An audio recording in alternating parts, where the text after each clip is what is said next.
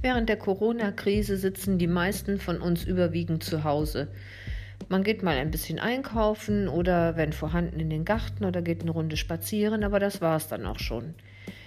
Ihr wisst ja, dass ich in Afrika gewesen bin, in Namibia genauer gesagt, und von da habe ich einige interessante Geschichten mitgebracht. Buschmann-Geschichten. Diese kleine Reihe hier, die soll dazu dienen, euch diese Buschmann-Geschichten vorzustellen.